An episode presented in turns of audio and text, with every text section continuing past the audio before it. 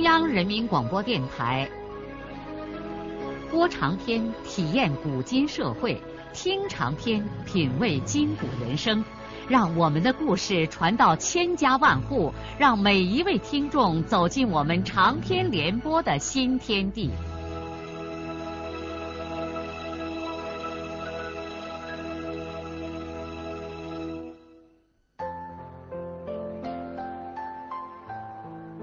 听众朋友，请继续欣赏荣获茅盾文学奖的、由中国文联出版社出版的路遥的长篇小说《平凡的世界》，由李野墨演播。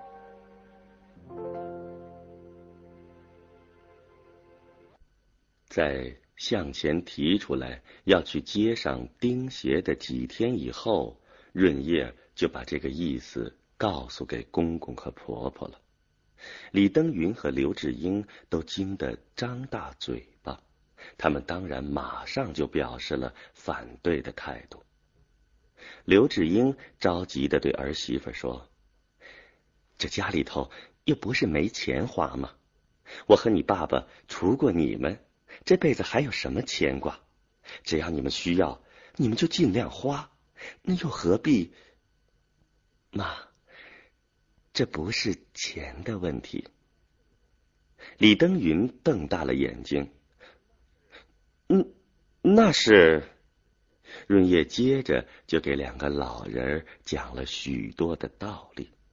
虽然局长、书记都是一辈子给别人说道理的人，但是有些道理他们原先未必就懂。经过儿媳妇一番开导，才使他们接受了一些有关生活的新思维。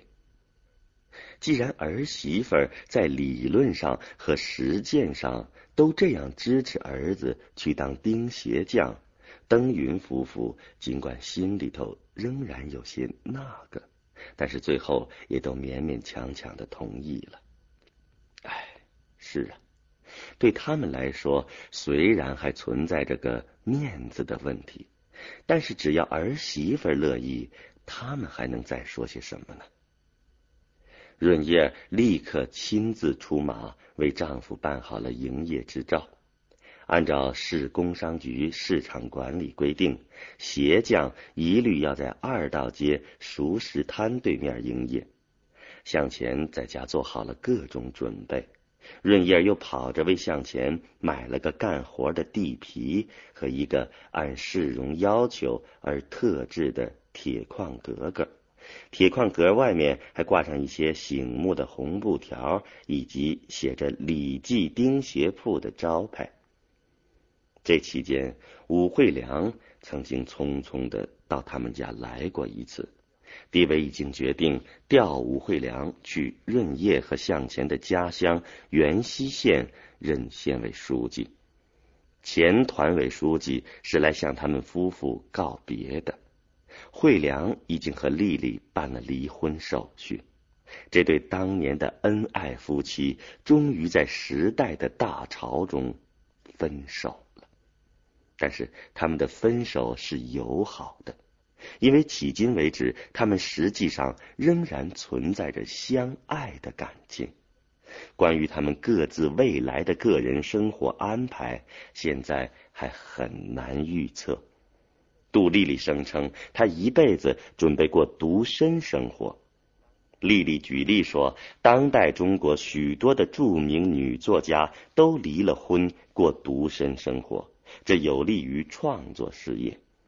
丽丽和省上第五代诗人古风铃的关系依然照旧，尽管见面不多，但两地书不断。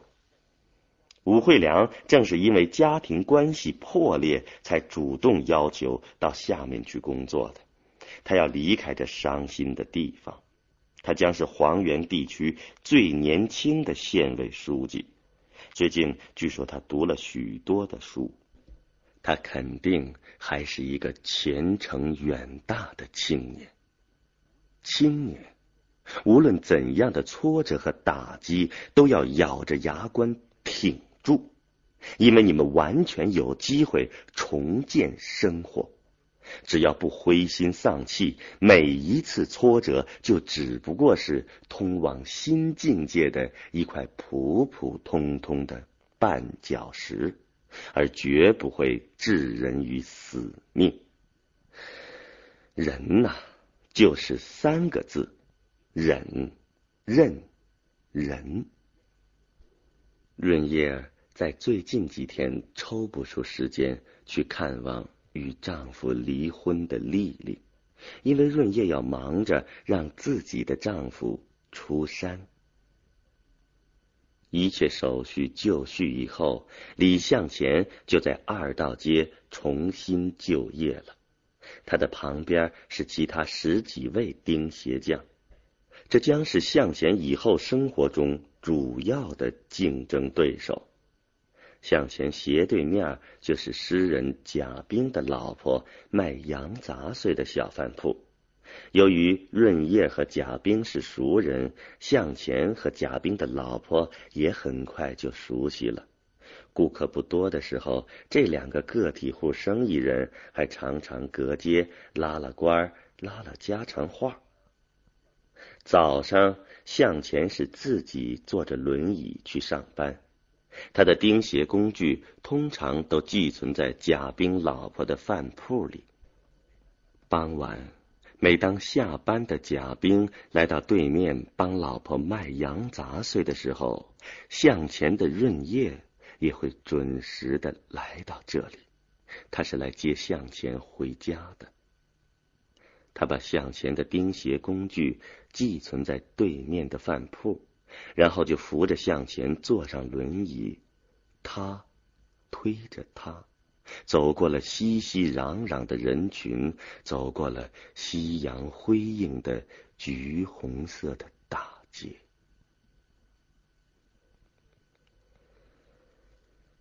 近一年里是孙少安有史以来最为辉煌的时期，他的砖厂越办越红火。利润像不断线的水一样流进了他的腰包。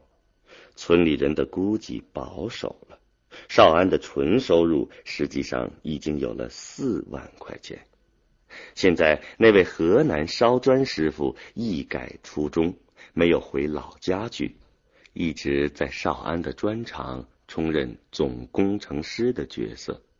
少安把他的工资提高到了比外面高出一倍的数额，同时，另外从本乡招收的两名初中文化程度的青年，也被这位师傅培养成了出色的技术人才。入夏以来，在那次大失败中。为少安干过活的本村人也看清楚了少安的大好形势，又纷纷的要求来少安的砖厂当临时工。这件事儿首先就遭到了秀莲的强烈反对。秀莲忘不了他们落难的时候，其中的某些人怎样嘲弄和逼迫他们开工资的情景。如今看他们闹好了，这些人便又想来沾光。秀莲在感情上转不过弯来，坚决不同意再让本村人来干活。他宁愿多掏一些钱雇外乡的村民，也不愿意再用本村这些廉价劳力了。但是少安是一个软心肠的人。他知道这些要来干活的农民实在是没有办法，才有求他的。他不能见死不救。他反复的给秀莲做工作，说好话，让这些穷困的乡亲再来这里干活，好让他们赚几个买化肥的钱。说到底，秀莲也不是一个糊涂人，最终还是同意了丈夫的意见。于是，像田四、田五这样的人再一次来到了少安的砖厂。这些人拿了钱，得了好处，开始唾沫星子乱溅，一哇声的说少安的好话。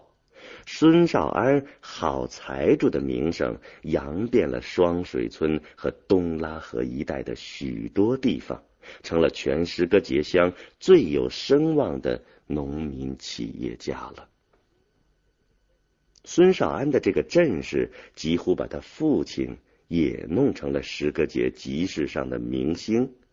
要是玉后老汉上集走过这条尘土飞扬的土街，庄稼人就会互相指划着说：“哎，看，这就是孙少安他爸。”老汉到小摊上买肉，卖肉的也把最肥的刀口肉割给了他。每当孙玉厚老汉提着一条子肥肉，在乡民们羡慕的议论声中走过石歌节街头的时候，他的脸上平静如常，但是内心却常常不由得感慨万端呐。啊，他这一辈子已经不知道多少次从这条土街上走过了。什么时候受过这么多人的抬举呢？旧社会，他东闲的时候，给这里的掌柜的邀生灵到山西柳林去托辞，每次都是天不明就从这条街上起身，双手捅在破棉袄袖里，清鼻涕都冻在了嘴唇上。以后他又不知道多少次到过这里，卖上几个南瓜和一把旱烟叶。一边买点盐和点灯的煤油，那个时候谁能看得起他这个穿着破衣裳的穷老百姓呢？更忘不了的是，那年公社开广播大会，批判少安扩大猪饲料地，老汉和可怜的小女儿立在这条土街上，怎样为儿子的命运担心害怕？做梦也想不到，他孙玉厚老汉能有今天的这等荣耀。老汉骄傲的是，除过大女儿的光景还叫他熬煎之外，他含辛茹苦抚养的这几个孩子都成了好样的。大儿子不用说，一道川都是好名声。当然了，少安以后免不了还会有一些跌跌绊绊。但是最叫人担心的时期，也许已经过去了。二小子当了煤矿工人，虽说那营生又苦还不安全，但是老汉儿对这孩子放心着来。少平人虽年轻，但处事老成，不会出什么大差错。眼下他唯一关心的就是这个孩子的婚姻问题。听说煤矿女的少，找个对象难。老汉已经提醒少安在本地为少平瞅个女娃娃，可是少安说这事儿家里谁也替少平做不了主，那就等孩子探亲回家的时候再和他商量这个事儿吧。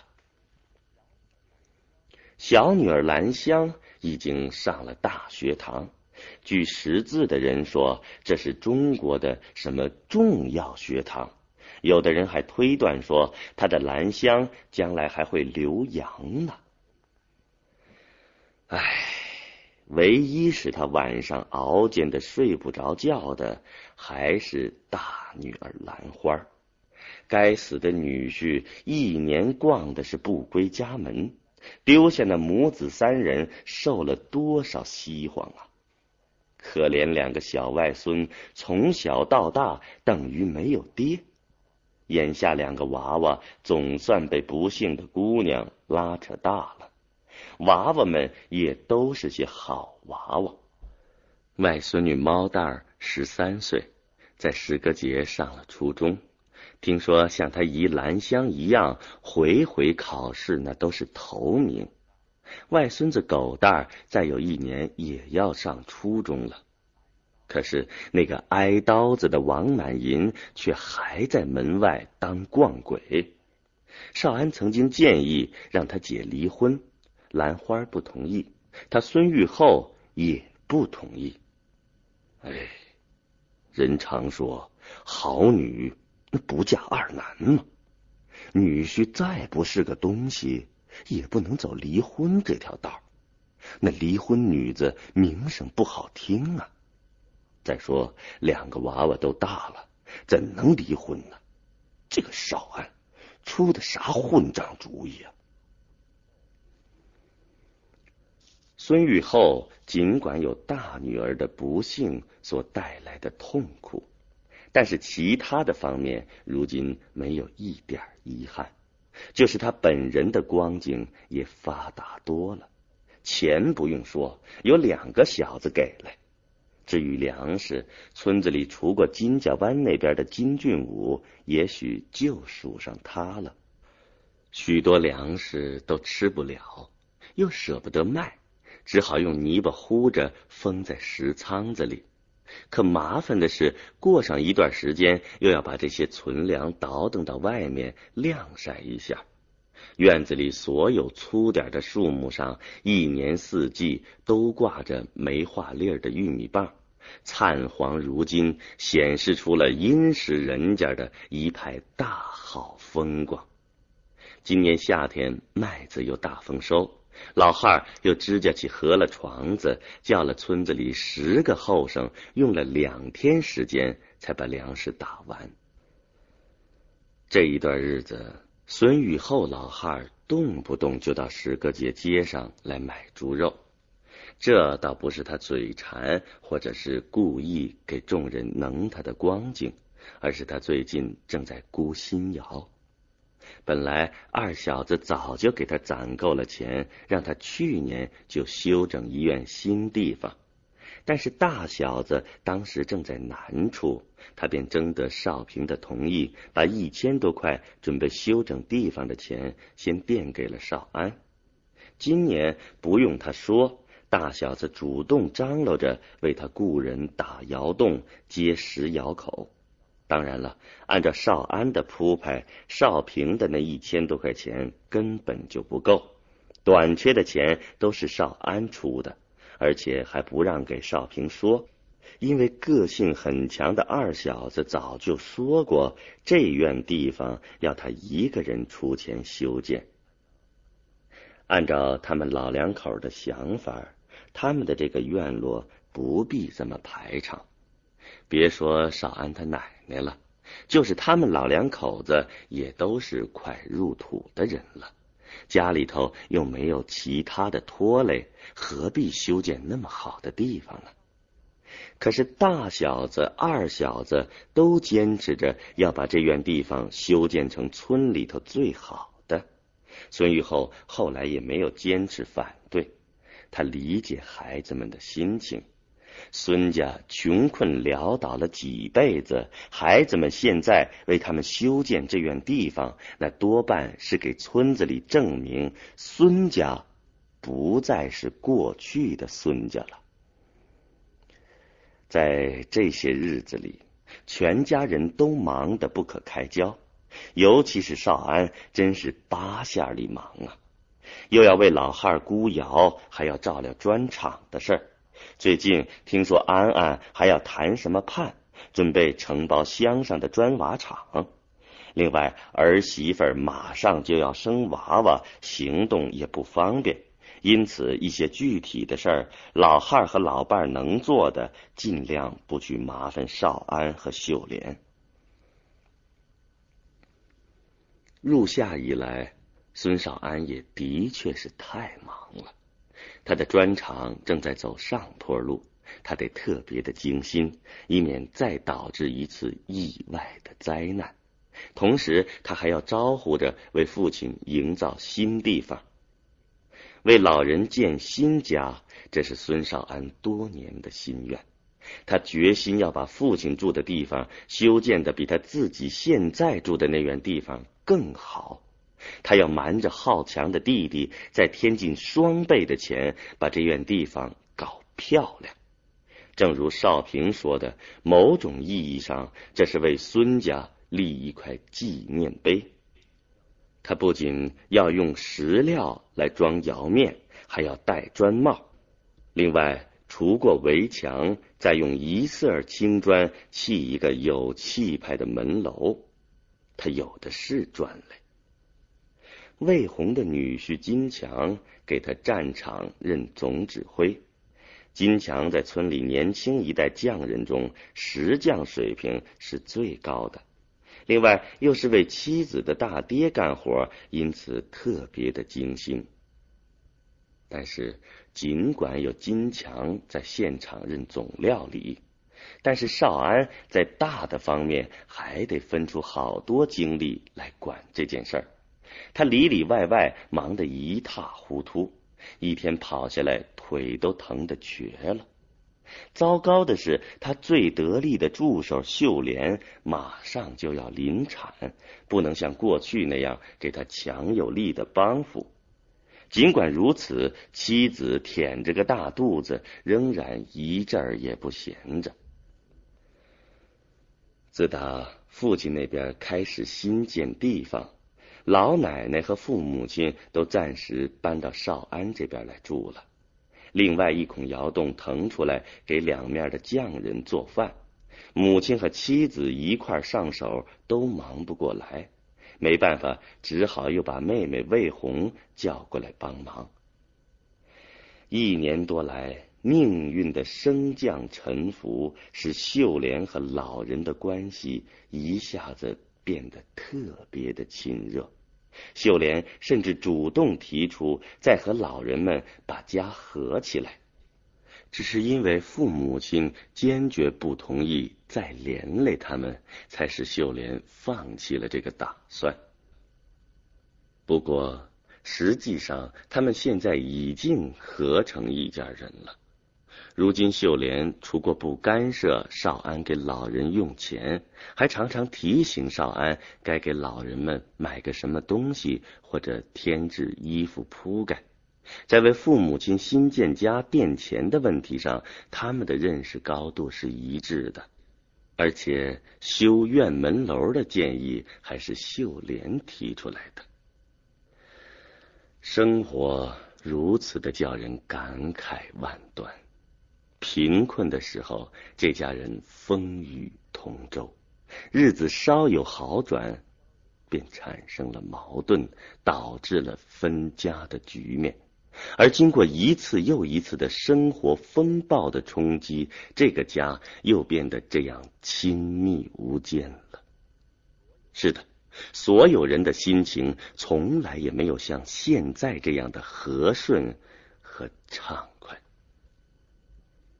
当然了，只有老奶奶基本上还生活在她自己的世界里。奶奶的视力是越来越不行了。几乎已经处于失明的状态，一身老病依然照旧，只不过看起来还没有恶化的迹象。尽管他骂儿孙们浪费，但是他的衣服和被褥还是都换成了新的。吃喝更不用说了。从去年开始，少安在金俊山那儿为奶奶每天订了一斤牛奶。当然了。若是要叫奶奶到医院去看病，那是怎么都搬不动他老人家的。他拒绝吃药打针，理由还是怕费钱。贫穷已经成了他一生主要的恐怖。现在他仍然围坐在炕上的被褥里，眨巴着一双几乎看不见什么的红眼，极力还想弄明白家里发生的某些事。母亲和妻子都忙得要命，有的时候还不得不大声的费上半天口舌，给奶奶解释他一再询问的许多问题。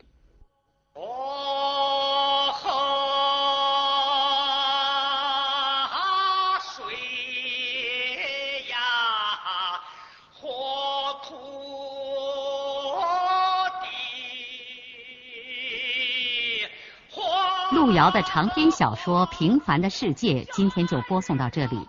您听了以后有什么感想、体会和建议？欢迎来信告诉我们。